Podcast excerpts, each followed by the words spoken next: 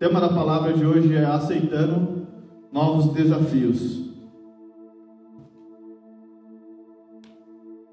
E tudo começou foi porque eu comecei essa, já tem acho que uma semana, uma semana e meia que eu estou assistindo, que eu comecei a assistir uma série do Netflix, que na verdade do Netflix não é na Disney Plus, que na verdade é do National Geographic, que é com o Chris Hemsworth, o Thor. E essa série se chama Limitless, que vai falar na verdade o seguinte: é uma série onde o, o ator ele se coloca em condições que ele, na verdade, está buscando como que ele pode combater o envelhecimento através de algumas práticas saudáveis. E essas práticas saudáveis é passando do limite que normalmente a gente coloca para o nosso corpo. Então, a gente, ele vai fazer coisas extremas, onde vai trazer ele estresses, vai trazer coisas que ele não estava acostumado a fazer, para chegar no, no que é o, o tema é combater ao envelhecimento, o tema do, da série. Então, o negócio é que essa série ela tem esse foco principal, que é descobrir os nossos limites, certos hábitos, que, fazer certos hábitos que vão forçar nosso corpo, corpo a ir ao extremo, e é onde a gente vai romper barreiras, e que esse rompimento ele vai trazer diversos benefícios para a saúde. Só que o que, que me chamou a atenção aqui? que tem a ver com o, o aceitar novos desafios. É que a cada, cada episódio ele falava de algum tipo, ou tinha alguma coisa a ver com algum relacionamento ligado a medo. O primeiro episódio, ele vai ter que ir no prédio mais alto lá da Austrália, andar num, num guindaste, só segurando uma corda e e não é só um guindaste, é um guindaste que tem tipo uma escadinha, ele vai andando. Cara, imagina você, tipo, eu tenho medo de altura. Você vai no terceiro, quarto andar, você olha só na sacada e já dá aquele, aquele frio. Imagina no prédio mais alto da Austrália ele fazer isso. E o que, que acontece quando a gente está nesse estágio? Você vê o batimento cardíaco subir lá em cima, é, você começa, o seu corpo começa a, a tremer, você você pode estar todo seguro, cara. Você está com todo o equipamento e, às vezes não consegue falar assim. Você fala, mexe a perna e a perna não, não anda. E o segundo episódio, ele tem que nadar numa, é, num lago com água a 2 graus. E assistindo esse episódio, eu lembrei do que aconteceu com a minha cunhada quando ela veio aqui a primeira vez. Ela tem sensibilidade nas mãos. E quando ela chegou no inverno, e quando ela teve essa sensação dos dedos, né, quando começa a ficar frio, a primeira parte da, da, do, corpo que fica gelado é os dedos. E ela entrou nesse estágio de desespero. Ela meio que travou. A gente estava andando, sei lá, uma caminhada de 10 minutos até chegar no metrô. A gente teve que entrar numa farmácia para aquecer a mão, comprar outra luva, porque ela entrou num estágio que ela estava travada. Mas você falou assim, não, não vai acontecer, é normal isso. Não, que lembrou de fotos que ela viu, de que pessoas que vão atravessar a fronteira andando gelado, perderam os, os dedos, tiveram que amputar. E já, já vai num negócio onde que... E aonde eu quero chegar com isso? É porque através de todas essa, essas coisas aí, aquilo vai, foi me trazendo o seguinte. Cara, o medo, ele nos paralisa. Mas será que é isso que ele foi feito? Né? Será que foi por isso que Deus criou o medo? Porque o Deus é o Deus criador, ele criou todas as coisas, amém? Então, o medo, ele é um sentimento natural. Mas será que é natural sermos paralisados pelo medo? Ponto de exclamação. A verdade é que às vezes, na nossa vida, a gente quer fazer coisas a gente tem vontade, mas quando a oportunidade aparece, o medo vem. E aí é onde vai mudar a diferença. O que, que o medo faz na minha vida? O sentimento natural, ele tem que ser um, um reflexo, o reflexo que é uma ação. Imagina o seguinte, quem já foi no cinema 3D aqui? Nunca foi no cinema 3D? No simulador 3D? E aí, no meio do, da, da, simulação, tem aquela bola, aquela coisa que joga na tela assim, e de repente você faz assim, oh, já aconteceu? Mas o que, que é isso? Uma reação ao medo de aquilo bater na tua cara. Então, o sentimento natural é você tomar uma ação para não acontecer, para você desviar daquilo. Mas quando o medo ele te paralisa, aí a gente está ah, trazendo outras coisas, né? A gente vai, pode, por exemplo, tomar más decisões. Então, imagina, meu cunhado tem esquizofrenia e um dia ele, ele toma medicamento acompanhado e um dia ele falou assim, olha, eu estou bem, não preciso mais de remédio. Ele começou, ah, não, não preciso mais disso. Só que aí a, a esquizofrenia começou a bater mais forte e veio uma crise. Uma crise onde ele não reconhecia mais ninguém. Meu cunhado foi tentar conversar com ele. Ele pegou uma chave de fenda e falou: Se você entrar aqui, eu te furo. Ele não reconhecia ninguém. Aí a gente falou: olha, nessa situação, o que precisa fazer? A gente vai ligar para o SAMU, eles vão vir aqui, dar um sedativo, vai levar ele internado. A minha sogra não queria. Normal, tomar uma atitude nesse momento, ele é muito complicado. Mas a gente tem que fazer. O que você vai fazer? Você vai ficar parado e deixar as coisas acontecer ou tomar ação? Se você ficar parado, você está tomando uma má escolha. E onde na Bíblia a gente vê que a gente toma más escolhas quando você está com medo. Aí eu fui atrás disso e entrei em 1 Samuel, versículo 15. Oh, desculpa, 1 Samuel, capítulo 15, versículo 24. Rei Saul. Pequei, disse Saul. Violei a ordem do Senhor e as instruções que tu me deste. Tive medo dos soldados e o atendi. O que, que é isso? Saul, ele poderia ter sido um, um rei melhor. Ele poderia ter reinado, por mais que fosse uma escolha uh, dos homens, mas Deus permitiu. Se o homem está querendo, então vamos escolher um. Escolher o Saul. Mas se Saul fosse um homem que estava pensando em buscar ao Senhor, ele poderia ter sido muito melhor. Mas ele falou: Eu tive medo. Então eu tive medo e tomei a decisão errada. Qual foi a decisão dele? Ele rejeitou o Senhor. Ele rejeitou o Senhor. Ele teve medo dos soldados e rejeitou. Qual foi a consequência que Samuel anuncia nessa passagem? O Senhor rejeitou como rei. Você rejeita o Senhor, o Senhor vai te rejeitar. Foi isso que, que o, aconteceu com Saul. E a verdade é que a gente está falando aqui de alguns medos extremos, mas é que existem outros medos que às vezes também nos paralisam e que um exemplo disso é o, o medo de mudança.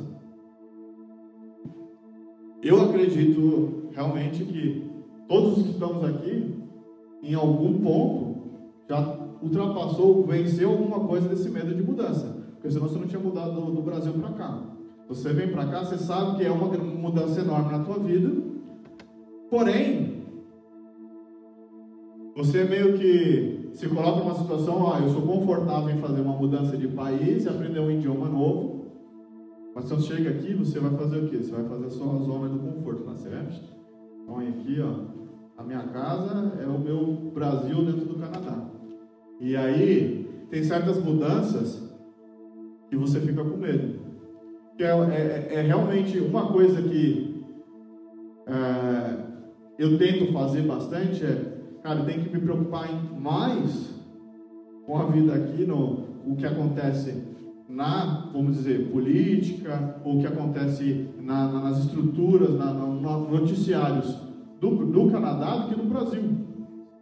Então, hoje, algumas pessoas perguntam: você não está vendo o que está acontecendo no Brasil? Eu falei: não, também não estou vendo o que está acontecendo aqui. Mas eu já venci um passo. Que é... Mas eu já venci um passo que é realmente fazer essa, cortar esse cordão de que eu preciso aprender a viver. Se eu acredito que Deus me chamou para essa nação, eu tenho que realmente tentar entrar, me, me uh, não é socializar, é, é, ter essa imersão na cultura, do entendimento daqui, porque senão eu vou estar sempre fazendo, dando exemplos de quando era no Brasil, quando sei o quê, sendo que, cara, a gente é um desbravador. A gente está aqui, eu creio que Deus tem nos mandado, eu creio que, que é um chamado de Deus, eu tenho que aprender a sair dessa, dessa zona do conforto e falar assim, cara, às vezes eu tenho que dar esse passo de fé. Amém? E sobre isso, Marcos 4, que às vezes, aqui a gente vai falar sobre a tempestade, né? Às vezes a gente está só esperando o quê? A gente vem, mudou, a tempestade começa a bater na nossa janela, reclamações elas começam a aumentar, medo começa a tomar conta. Antes de entrar no, em Marcos, a gente foi sábado comer McDonald's ficou até duas horas da manhã. e aí. Sexta. Mas era sábado, duas da manhã era sábado. Eles iniciaram, começa na sexta e terminaram no sábado. Aí. Tava lá duas horas da manhã, mas eu estava comentando sobre algumas coisas que eu estava reclamando do meu trabalho. Cá, tem umas coisas que me irritam, não sei o quê. Tempestade bate e a gente começa a ter. Qual que é o medo? É, é o medo de, pô, tô seguro. Por mais que eu estou reclamando, o pessoal do meu trabalho gosta de mim, eu faço um bom trabalho. E aí você fica naquela. Daqui a pouco aparece alguma coisa que vai mudar, alguma ah, vem uma nova política e ali aplica na empresa e tudo muda. Estou confortável. Não, tô, não é um emprego ruim, mas isso aí ficou ali, ó, reclamando, tempestade, bate na janela, a reclamação aumenta, e o que, que eu estou fazendo? Marcos 4, versículo 35. Naquele dia, ao anoitecer, disse ele aos seus discípulos: Vamos para o outro lado. Deixando a multidão, eles o levaram no barco assim como estava outros, assim como estavam, outros barcos também o acompanhavam. Levantou-se um forte vendaval e as ondas se lançavam sobre o barco, de forma que este ia se enchendo de água. Jesus estava na polpa, ah, dormindo com a cabeça sobre um travesseiro. Os discípulos o acordaram e clamaram: Mestre, não te importas que morramos? Ele se levantou, repreendeu o vento e disse ao mar: Aquiete-se, acalme-se. O vento se aquietou e fez, uh, se, fez-se completa bonança. Então perguntou aos seus discípulos: Por que vocês estão com tanto medo? Ainda não têm fé? Eles estavam apavorados e perguntavam aos outros: Quem é este que até o vento e o mar lhe obedecem? Aquilo grifei que eu coloquei em negrito, a pergunta que Jesus fez aos discípulos: Por que vocês estão com tanto medo? Ainda não têm fé? Quando a gente olha para essa passagem, a primeira coisa que a gente vai olhar é: não tenham medo, pois quanto, enquanto estivermos na presença de Jesus, em nossas aventuras, não há tempestade nem ventos fortes que podem nos abalar, porque Jesus está no barco, Ele está conosco. Se eu creio, então, que essa aventura que eu vivo hoje aqui no Canadá é uma aventura que eu faço com Jesus, eu não preciso ter medo que a tempestade venha, porque Ele está comigo. Porém, eu faço a pergunta: qual é o nível de confiança para dizer que hoje, o que eu tenho vivido hoje, a minha jornada de hoje, é realmente uma jornada que eu estou fazendo com Jesus. Então, se a gente crê que essa jornada é com Ele, não há tempestade que vai abalar. Agora, a segunda coisa que eu consegui absorver que, dessa passagem é porque então Jesus vira para você e fala, para os discípulos e fala: Por que vocês estão com tanto medo? Ainda não têm fé?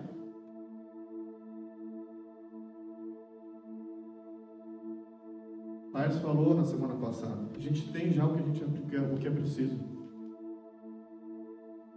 A gente já tem, está dentro de nós o que é preciso. Então, Jesus está falando para vocês, ó, vocês já têm tudo o que é preciso para vencer esse medo. Então, que, que a gente precisa fazer? Apenas buscar a glória de Deus, que ela vai ser derramada sobre nós. E aí a gente vai se a gente busca estar na presença, Deus vai derramar a glória sobre nós. Essa glória vai resplandecer. João 14, 12. Aquele que crê em mim fará também obras que tenham realizado, fará coisas ainda maiores do que essas, porque eu estou indo para o Pai. Porque então, quando a tempestade bate na minha janela, eu ainda tenho medo. Será que eu estou realmente crendo que, que, a minha jornada está com Jesus? Porque se ela está, se eu creio em Jesus, no nome dEle, a gente faz as tempestades parar. Jesus falou que faríamos obras ainda maiores. Então o que está nos faltando é apenas a ousadia de pegar e falar assim: Amém, eu creio, eu sei que é possível, em nome de Jesus, e começar a declarar na sua vida ou na vida do próximo. Às vezes a, o medo ela vai nos impedir de viver aquilo que Deus queria que a gente já estivesse vivendo. Por que, que Jesus então pergunta aos discípulos? Assim, gente, vocês já vivem comigo há tanto tempo. Para de fazer o medo da tempestade e começa a declarar que vocês são capazes, porque eu te dou essa autoridade. Então, às vezes, em meio a essas, essas tempestades, não necessariamente a tempestade é apenas algo ruim. Na verdade, essa tempestade pode ser uma oportunidade. Pode ser uma oportunidade de, de crescimento, uma oportunidade onde você vai romper uma barreira. É o que eu estava falando lá da, da série. A gente tem medo e às vezes a gente não, não sabe que o potencial já está dentro da gente. A gente precisa apenas desbloquear esse potencial. Então, voltando para o exemplo. Ah, estou com medo, estou reclamando do trabalho, reclamo aqui, reclamo lá, fala para o cara do trabalho, começa, ah, não aguento mais, mas estou confortável. Estou com salário legal. Ah, é do lado de casa. Ah, tem várias pode dar várias desculpas. Eu já escutei coisas do tipo: estou sofrendo é, perseguição no trabalho, mas porque o negócio era a cinco minutos a pé, ah, não vou ficar aqui porque é conforto. Mas, cara, o peso, o peso psicológico é grande e aqui, aí essa, essa tempestade batendo. Pode ser então o quê? A oportunidade de falar assim, cara, preciso aprender alguma coisa. O que, que eu tenho que aprender? Onde que eu estou errando? E aí você está aprendendo. Pode ser oportunidade, então, de você falar assim: olha, aquele lugar está uma bagunça. Eu coloquei você lá para resolver isso. E aí a gente começa a sempre querer terceirizar. Alguém vai aparecer, alguém vai fazer. Ah, é. E, e aí você tem duas soluções: é, você querer fazer ou você procurar outro. Mas o procurar outro lugar nesse caso do, de emprego, não, não, não necessariamente é a solução. Pode ser a solução para alguma coisa, que aí você vai parar de reclamar, mas se na verdade ela fosse uma oportunidade, você continua dentro do seu, da tua zona de conforto. Então não necessariamente as tempestades que batem na nossa janela, elas serão é, fruto de algo ruim. Mas na verdade elas podem ser oportunidades onde a gente tem que olhar para os nossos medos e mandar calar a tempestade. Tem uma frase que eu não sei onde eu ouvi, talvez alguns já, já tenham ouvido, mas que quando ontem estava fazendo me lembrou. Cara, a oportunidade está aí. Eu estou com medo. Vai com medo mesmo. E, e, é, e é isso. Algumas, algumas pessoas ficam assim quando eu falar, ah, eu tenho medo de altura e vou em quase todos os brinquedos do Barronte. Graças. Quase todos. Tem o que fica girando no vou, gosto de, de girar, mas. Titã. Toda vez que eu, eu subo na montanha russa lá do, do eu vou assim, orando, eu falei, meu, por que, que eu subo aqui? Ainda vai no canto aqui. Mas por quê? É essa velha história. Tô com medo, mas vai com medo mesmo. Ano que vem vamos no Titã então. Qual foi o Titã? O que gira? É. Vamos o, o, o, negócio nem é o medo da altura, ele é o, o medo do negócio aí girando e sai corpo. Sai... É, que já vai no chão já. Ó, ó, isso me entende, ó. Mas, o negócio é, por que ficamos com esse medo da, de vencer a oportunidade? A gente quer terceirizar, e me lembrou o testemunho da Renata lá no início, quando ela falava assim: Senhor, ela está aqui, não, me deixa mentir. Ela falava assim: Senhor, ai, seria tão legal ter uma célula aqui. Isso nem existia ainda célula em, em Montreal fixa. Seria tão legal ter uma célula. Ah, enviam, envia um homem de Deus para ficar aqui. E aí o que, que o Senhor respondeu para ela? Ué, você não está aí? Você não está aí? Ela venceu, foi com medo mesmo. Vai com medo mesmo. Tipo assim, se empodera, mulher. É. A oportunidade, ela aparece. E aí inúmeros questionamentos eles vão vir. Será que. Será que. Eu estou preparado para isso? Ô Senhor, faz outra pessoa. Ai, não sei. E aquilo começa a nos paralisar. A gente fica paralisado em certas situações que às vezes que realmente nos paralisava, mas é porque vai mexer na nossa zona de conforto. E essa, e essa é a mesma história daquilo que impede é, de falar de Jesus no nosso dia a dia. Cara, eu brigo muito com o meu eu interior de aprender a falar assim, cara, eu preciso ser intencional nas minhas falas, para que eu realmente consiga achar uma, uma maneira de introduzir Jesus naquela, na, naquele, naquele contexto. Como que eu posso falar de Jesus em uma conversa aleatória, de repente eu pum, cair para Jesus? Tem que ser intencional. Mas o que ficou batendo muito forte é porque eu falo para mim mesmo assim, cara, eu não sou evangelista esse não é, esse não é quem eu sou. Mas em, em relação a esse dos medos, Deus tem falado muito forte para mim assim.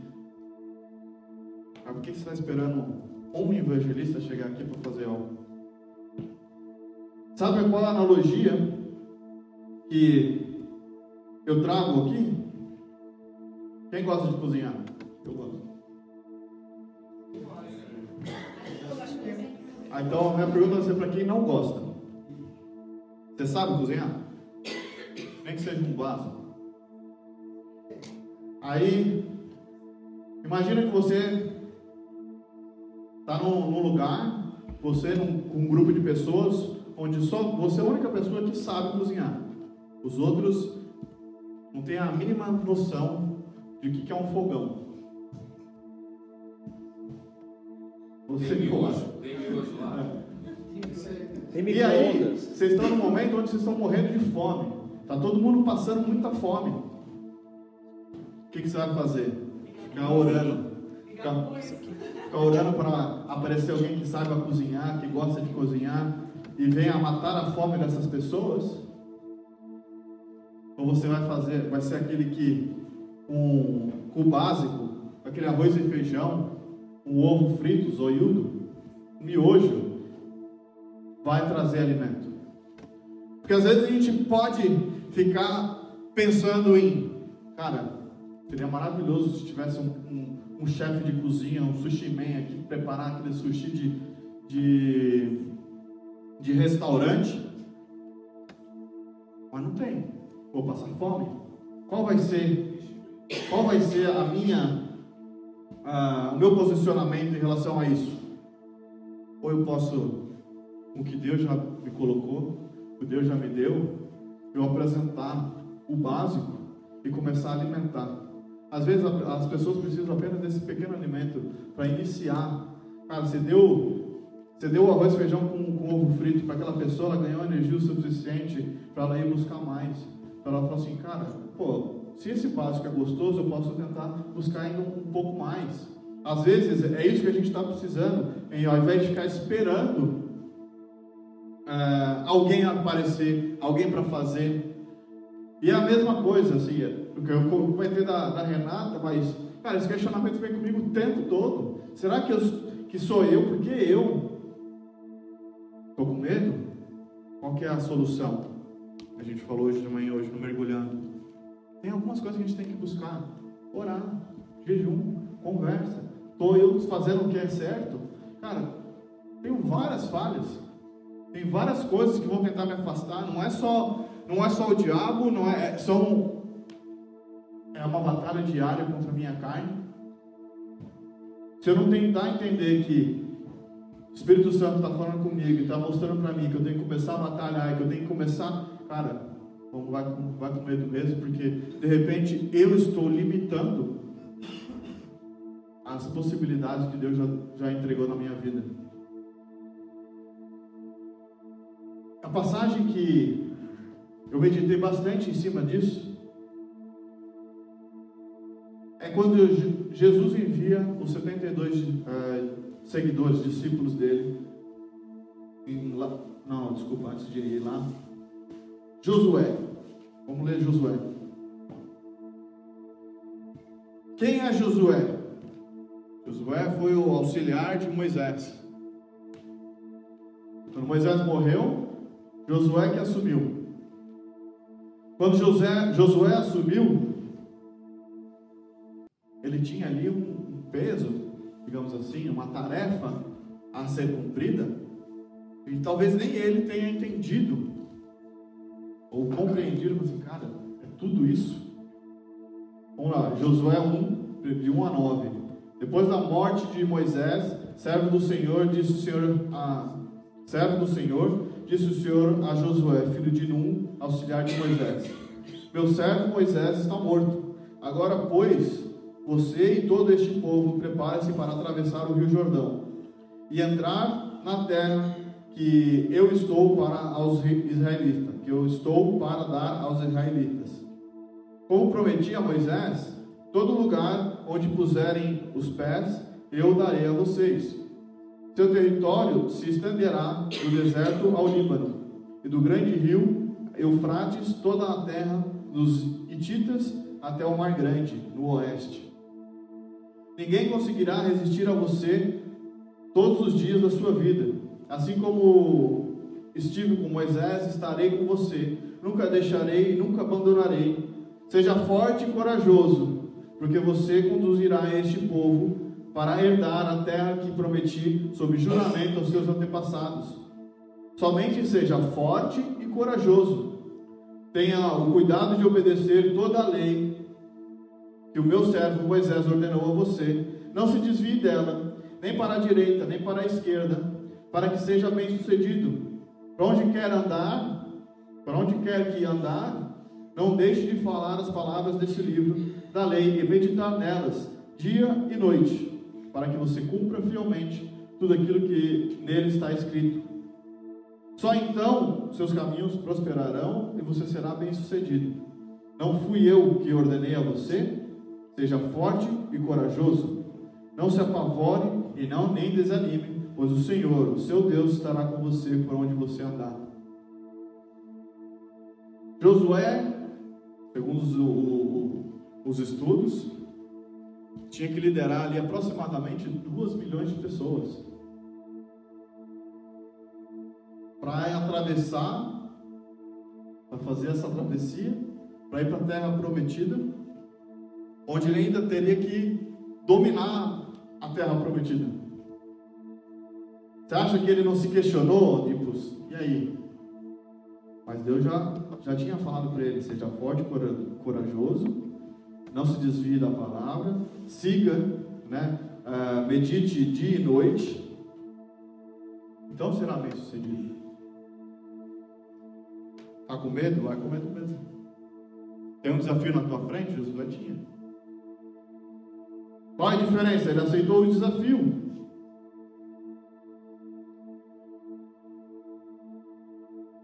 E aí, nessa meditação, às vezes quando eu falei dele do, do evangelista, é porque a gente olha para uma passagem da Bíblia que vai dizer e ele designou para apóstolos, um, alguns para apóstolos, outros para profetas, outros para evangelistas e outros para eh, pastores e mestres. E a gente fala, a gente tem que se identificar em um desses ministérios. Qual que é o ministério que eu mais me identifico? Mas isso não quer dizer que eu tenho que deixar os outros ministérios de lado. É o negócio de aprender a cozinhar. Talvez eu não sou o melhor cozinheiro, não gosto de cozinhar, mas eu sei o básico. Então eu não tenho que ter, falar, não, vou deixar de, de, de não fazer e morrer de fome. Posso fazer um macarrão sem molho. Posso fazer um macarrão alho e óleo. Mas não vou passar fome. Eu não vou. Cara, eu tenho lembranças da primeira vez que eu cozinhei. Por algum motivo, não consigo lembrar qual é o motivo, fiquei em casa, eu, minha irmã e meu irmão. Eu devia ter uns 10, 11 anos. A gente estava com fome. Liguei para meu pai, meu pai trabalhava na escola, na hora do, do, do, do intervalo. Pai, a gente está com fome, como é que faz arroz? Eu vi que tem um frango, um frango aqui na geladeira, como é que faz? Ele falou, bota na água, pega os temperos aí, joga, e o arroz você vai fazer isso. Explicou a medida, ficou pronto, a gente não morreu de fome. Mas o arroz parecia um purê, o, o frango ficou com o gosto do fígado, do, dos miúdos. Mas essa foi a minha primeira experiência. O negócio é, e aí, vocês estão preparados para comer essa comida ou vocês não querem ficar com fome? Ah, eu fui na padaria depois, comprei pão. Mas, o fato é, eu não gosto de limpar a casa. Vou deixar a casa suja. É, não sei limpar. Eles vão falar assim, ah, porque eu não sei, eu... fica aí, a, a, a privada, vai ficar toda encardida. Cara, a gente acaba, acaba fazendo isso na nossa vida, com coisas que a gente fala, "Ah, não, eu fui chamado para fazer isso, mas eu faço. Por quê? É, porque eu tenho que, tenho que viver. Então, por que, que quando a gente fala sobre a palavra de Deus, sobre apresentar Jesus a outras vidas, a gente quer nos colocar dentro do o que é o meu ministério? O que é isso? Então, a gente tem que entender que né, essa passagem de Josué, por onde quer que você vá, é, fale, né, apresente a palavra, ensine a palavra. Aí a gente vai ver aqui o 70, né, que, que Jesus enviou. Quem são esses 70? Será que deles ali eram todos é, apóstolos, eram todos evangelistas? Quem eram? Não eram os mais próximos. Ele mandou 70, tinha os 12 e ele mandou 70. E aí está em Lucas, Lucas 10.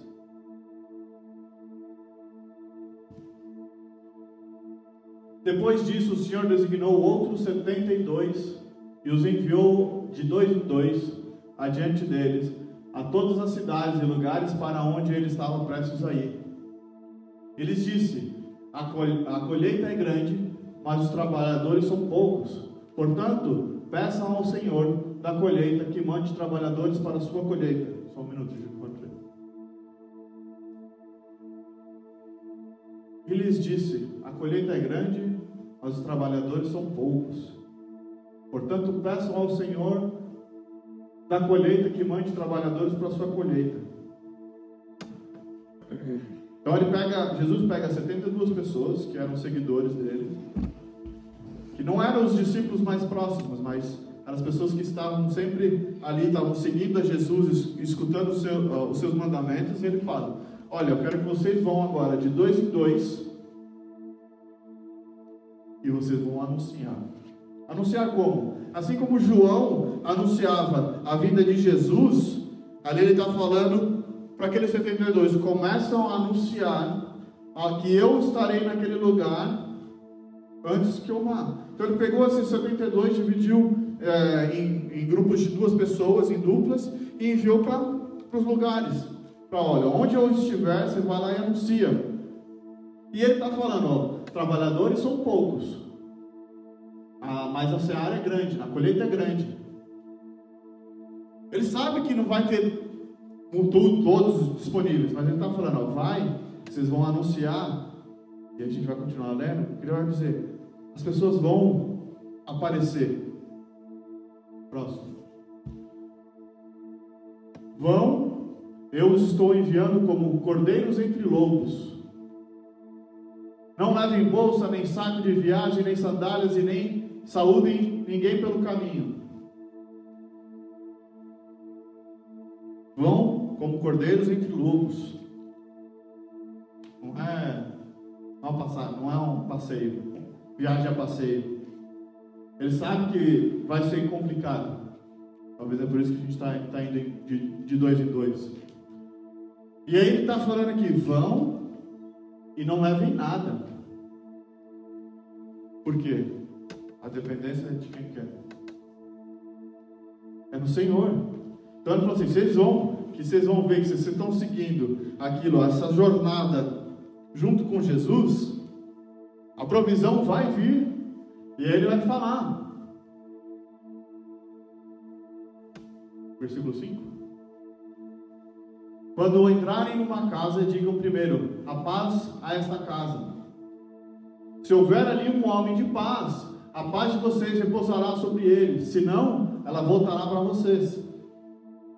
Fiquem naquela casa e comam e bebam o que, e, o que derem a vocês, pois os trabalhadores, o trabalhador merece o seu salário. Não fiquem mudando de casa em casa. Quando entrarem numa cidade e forem bem recebidos, comam o que for posto diante de vocês. Curem os doentes que ali houver e digam-lhes que o reino de Deus está próximo de vocês.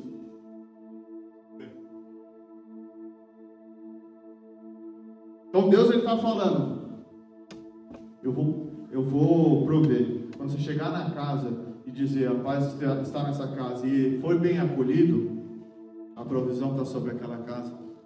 Você vai ficar ali, você vai ter o que comer. E aí ele vai falar: curem os doentes que ali houver, e digam-lhes: o reino de Deus está próximo de vocês. Lembra que Jesus falou para os discípulos: do que vocês têm medo? Vocês não estão com fé o suficiente? Jesus está mandando para 72 pessoas que seguiam ele, que não eram os discípulos mais próximos, para fazer cura. Curem os doentes que ali houverem e anunciem que o reino de Deus está próximo. Mas quando entrarem numa cidade e não forem bem recebidos, saiam por suas ruas e digam: Até o pó da sua cidade, que se apegou aos nossos pés, sacudimos contra vocês. Fiquem certos disso, o reino do Deus está próximo. Eu digo: naquele dia haverá mais tolerância para Sodoma do que para aquela cidade. Ai de vocês, Corazim, ai de vocês, uh, Betsaída, porque se os milagres que foram realizados entre vocês o fossem em Tiro e Sidom, há muito tempo elas teriam sido arrependidas, teriam se arrependido, vestindo roupas de saco e cobrindo-se de cinzas. Mas no juízo haverá menor rigor para Tiro e Sidom do que para vocês. e vocês, e você, Cafarnaum, será elevada até o céu? Não, você descerá até o Hades. Aquele que dá ouvidos a vocês está me dando ouvidos. Aquele que os rejeita está me rejeitando. Mas aquele que me rejeita, aquele que me rejeita está rejeitando aquele que me enviou. Os 72 voltaram alegres e disseram: Senhor, até os demônios se submetem a nós em teu nome. Então ele manda para 72 pessoas que não necessariamente são evangelistas para anunciar que o reino está próximo e ter essa ousadia de falar: eu vou trazer cura, eu vou expulsar demônios. E aqueles que rejeitaram trazer essa palavra pesada de dizer: cara, o reino dos céus está vindo e vocês estão rejeitando o Senhor. E se vocês rejeitam a mim, você está rejeitando a quem me enviou. Só que esses discípulos eles voltam e eles falam assim: Senhor, até os demônios se submetem a nós em teu nome. Então não é o Luiz, não é a pessoa, não é o, o, o enviado ali, o discípulo, é o nome do Senhor.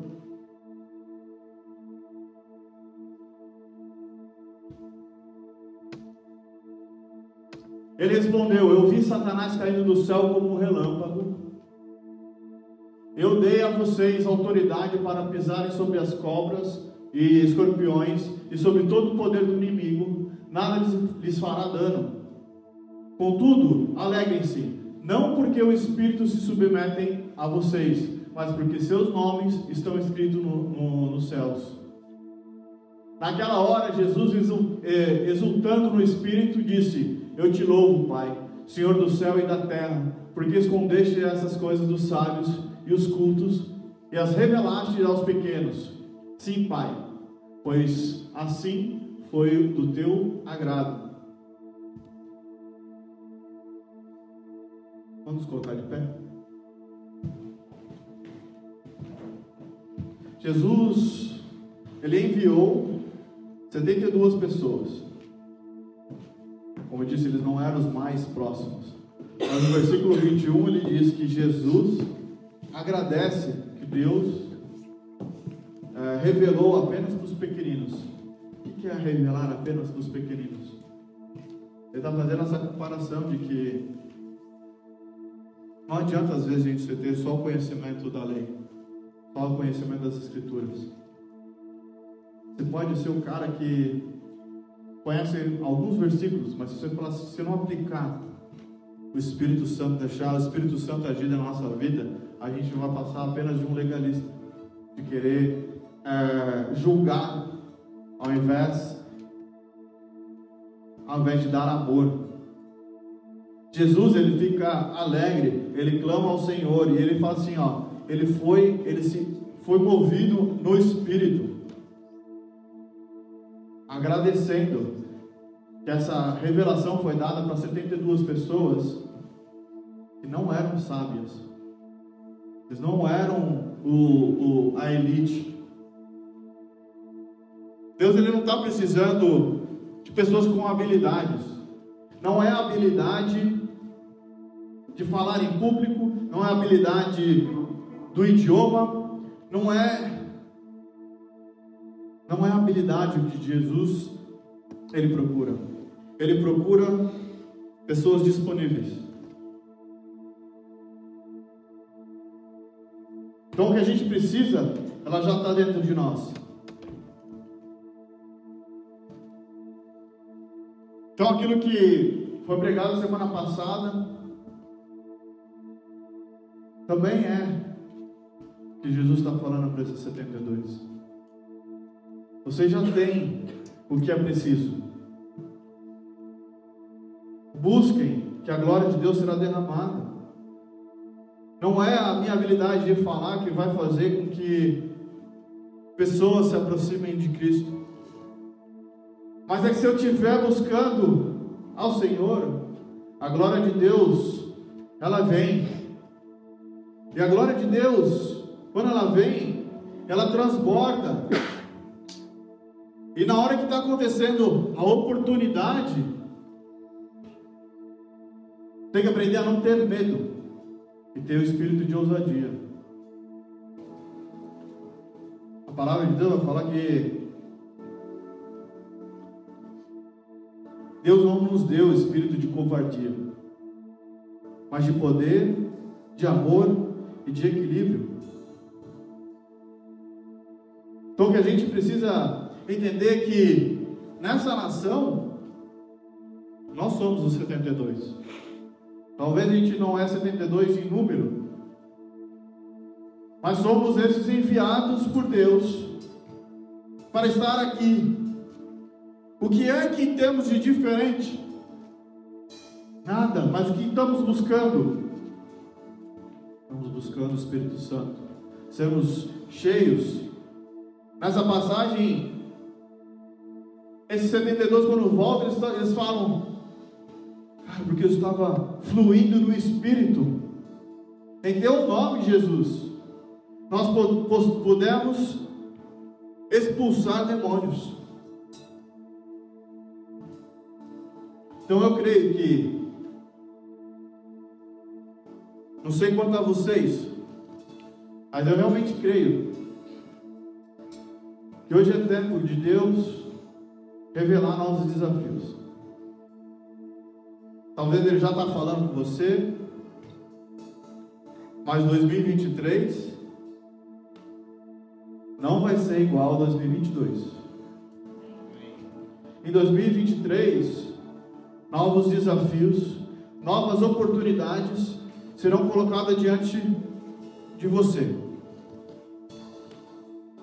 Está com medo? Vai com medo. Confia no Senhor. Busque, busque a sua glória.